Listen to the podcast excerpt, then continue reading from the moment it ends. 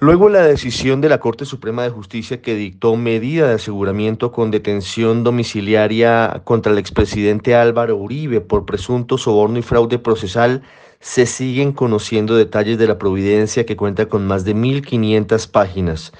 Primero se fijó una caución de 100 salarios mínimos legales mensuales vigentes, es decir, con una caución de cerca de 100 millones de pesos que deberá consignar el expresidente Álvaro Uribe a la rama judicial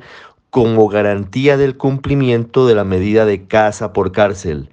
Además, la Corte le envió un oficio al IMPEC para que haga lo necesario con el fin de garantizar la vigilancia y el control de la casa por cárcel de la medida de aseguramiento impuesta contra el expresidente.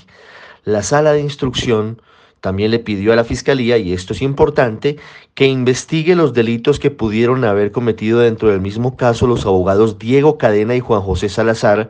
a propósito cuya situación jurídica se definirá hoy en un juzgado de Bogotá, así como también pide investigar a la asesora política Vicky Jaramillo y al condenado Enrique Pardo Hash en relación con el presunto intento de manipulación del testimonio